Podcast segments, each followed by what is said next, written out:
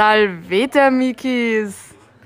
Und gratis zu unserem neuen Podcast mit Quintus und Gaius. In der heutigen Folge geht es um Ernährung und Wohnen in der Antike. Wir haben drei Fragen vorbereitet, auf die wir jetzt näher eingehen werden.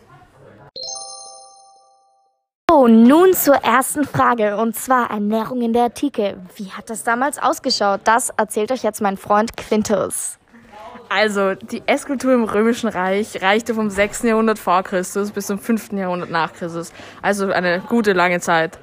Zwischen der Ernährung von armen und reichen Leuten gab es anfänglich nur wenig Unterschiede, doch mit der Zunahme an Macht und Einfluss wurden diese jedoch größer. Also, die Römer haben sehr gesund gegessen und vorwiegend biologisch, was man aus Funden äh, der antiken Müll Müllgruben herausgefunden hat.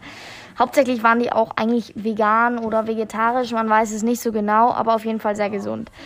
Äh, deren Hauptnahrungsmittel waren Getreide und vorwiegend Weizen und Gerste, das grob geschrotet wurde. Die drei Mahlzeiten waren das Lentaculum, das Frühstück, das Brandium, das Mittagessen und die Kena, das Abendessen. Das waren die hauptsächlichen, also nein, das Kena war eigentlich die Hauptmahlzeit. In den Anfängen der Antike aß man brotartige Fladen, Obst und wer sich das leisten könnte, konnte auch Eier und Käse zum Frühstück. In der Zeit der Kaiserzeit war es oft nur Wasser, Milch und etwas verdünnter Wein. Das Mittagessen war wie eine Jause und es, wurde, äh, und es wurden kalte Speisen wie Oliven, Eier, Nüsse, Brot, Käse und Datteln gegessen. Die wichtigste Mahlzeit war das Kena. Äh, die Menschen, die nicht arbeiten mussten, haben sich dann am Nachmittag gebadet in Badeanstalten und haben dann dort ca. um 16 Uhr die Kena gegessen. Bei den Arbeitern gab es meistens Getreidebrei mit etwas Gemüse. Im Römischen Reich standen Nahrungsmittel nicht immer ausreichend zur Verfügung und um den Bedarf an Getreide zu decken und Hungersnöte zu vermieden, zu vermeiden, äh, wurden ähm, es aus Kornkammern äh, von Sizilien und Hispanien und Ägypten importiert. So, jetzt werde ich auf die häufigsten verwendeten Nahrungsmittel eingehen. Das waren bei den Römern Getreide sowie Hülsenfrüchten, Feldbohnen, Erbsen oder auch Spinat und Karotten. Obst wie Äpfel und Birnen waren in Carnuntum heimisch. Das heißt, die Römer aßen auch Pfirsiche, Marillen, Himbeeren, Pilze und so weiter. Und sogar auch Fische aus der Donau. Süßwasserfische waren Speisen der armen Menschen und die Römer aßen auch eher wenig Fleisch, schon wie gesagt. Und das war eben schwierig zu lagern, deswegen wurde es auch nicht so oft gegessen. Und nicht erhältliche Nahrungsmittel wurden natürlich dann auch importiert, so wie Beispiel wie Fischsoßen aus Spanien oder eben der Wein aus Italien. Der Wein war natürlich bei den Römern sehr wichtig und dieser kommt ursprünglich aus Kleinasien. Und wo es die ersten Weinverarbeitungen gab, über Kreta und Griechenland kam man dann nach Italien. Wein war bei den Römern ein Grundnahrungsmittel. Und das wurde selten pur getrunken, sondern es wurde mit Wasser vermischt. So, und so desinfizierte man auch das verunreinigte Wasser. Wein wurde auch als Medizin eingesetzt, um eben Krankheiten wie Erkältungen oder Vergiftungen zu heilen. Natürlich wussten die Römer auch, dass ein hoher Alkoholkonsum schädlich war. Ach, das hat sie nicht so interessiert. No risk, no fun. Bei Ausgrabungen wurden auch zahlreiche Tierknochen gefunden, von denen man auf die Ernährungsgewohnheiten der Römer ähm, schließen konnte. Im Haus Lucius in Carnuntum wurden äh, durch die Schlachtabfälle beziehungsweise in den Schlachtabfällen Knochen vom Rind, Schwein und Schaf gefunden, aber auch Selchrippen und gegrillte Rindermäuler. Das Horn der Tiere wurde dort oft weiterverarbeitet in Schmuck und alles mögliche andere Schöne. So, lala, jetzt kommen wir zur zweiten Frage und zwar, wie wohnt man in der Antike? Also Gaius, erzähl uns mal ein bisschen.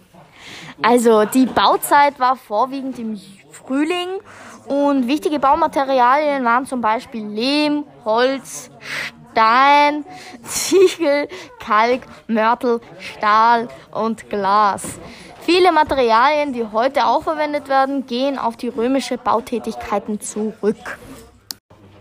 Also Gussmörtel, der Opus Cementitium, ähnelt dem heutigen Beton und wurde beim Pantheon, beim Kolosseum, in diversen Wassereinlattungen eingesetzt. Glas wurde nur sehr sparsam verwendet und wurde eigentlich nur für Fenster eingesetzt. Metalle wie Eisen, Bronze und Stahl wurden eben natürlich für die Waffenerzeugung eingesetzt. Und für den Bau von Bauwerken wurde sowohl luftgetrocknetes als auch gebrannte Ziegel verwendet.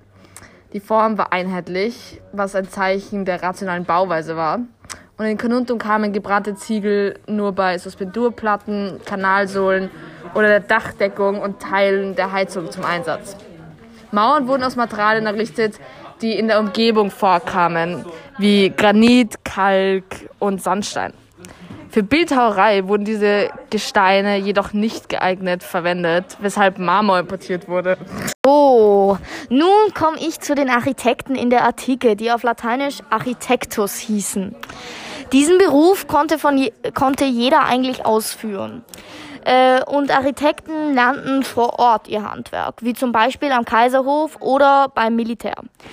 Der Entwurf lateinisch in Forma bestand aus den Grundrissplänen mit Erläuterung und Modellen und Materialbeschreibung. Dies kommt den heutigen Entwürfen sehr nahe. Aus der Antike und Bauzeichnungen auf Wänden im Maßstab 1 zu 1 erhalten. Aufgabenbereiche von Architekten umfassten Gebäude, Straßen, Brücken und Wasserbau.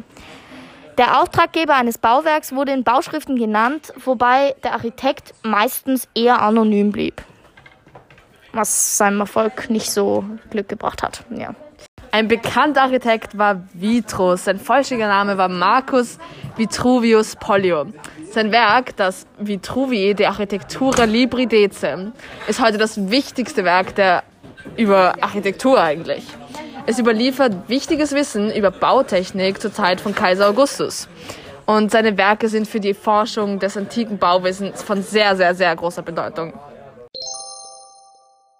Oh, nun kommen wir auch schon zur guter letzten Frage. Das ist, wie sah so eine typische Villa im Römischen Reich aus? Das erzählt euch jetzt mein guter Freund Quintus. Also, reiche Römer wohnten in einer vornehmen Villa. Dazu gehörte eben ein offener Innenhof, das nennt man im Latein das Atrium. Und in dessen Mitte befand sich ein Becken, um den Regen aufzufangen und auch um den Raum kühl zu halten. Das sogenannte Impluvium. Rundum lagen eben die Schlafräume, lateinisch Cubiculum, und das Esszimmer, das Triclinium halb liegend aß man natürlich dort am gemütlichsten, so wie man die Römer kennt, immer mit großem Komfort. Durchgang führte zu einem Innenhof im Garten, lateinisch Peristylium. Um ihn herum führte ein Säulengang und die Wände waren sehr kunstvoll bemalt und der Fußboden war mit schönen Mosaiken geschmückt. Jetzt komme ich zum Erdgeschoss. Äh, die Böden waren meist mit Estrich bestrichen, Kies und Kalkschicht. Hauptschicht war dabei äh, der Ziegelschutt und Kalk. Zuletzt äh, Mosaike oder eine Steinplatte mit Fußbodenheizung. Mosaike wurden von Mosaizisten aus Gestein, Keramik oder Glas verlegt. Türen waren meist aus Holz und deswegen kann man sie heutzutage, also sind sie eigentlich hauptsächlich, hauptsächlich fast gar nicht erhalten. Eigentlich nicht. Die Schlösser und Beschläge waren dabei meist aus Eisen. So, nun komme ich zu den Fenstern. Fensterglas auf Lateinisch Periculia wurde erstmals im ersten Jahrhundert vor Christus hergestellt. In Pompeji und Herculaneum wurde Glas gefunden, was meist das ein Fenster ergab. Nur reiche private Haushalte konnten sich äh, dieses Fensterglas leisten.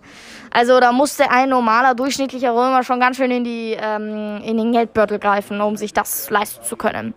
Glasmaße wurden in Formen aus Stein, Holz oder äh, Mörtel gegossen.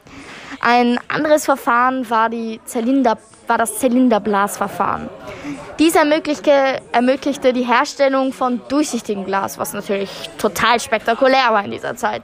Das war natürlich viel dünner und vorwiegend öfters verwendet. Guten alten Wandmalereien, man kennt sie. Sie sind sowohl in privaten als auch in öffentlichen Gebäuden zu finden. Farben äh, wurden aus tierischen, pflanzlichen und organischen Substanzen hergestellt. Das ist wirklich sehr spektakulär. Die Farben waren zum Beispiel Purpur, Rot, Rubia, Tinctorum und Zinnober.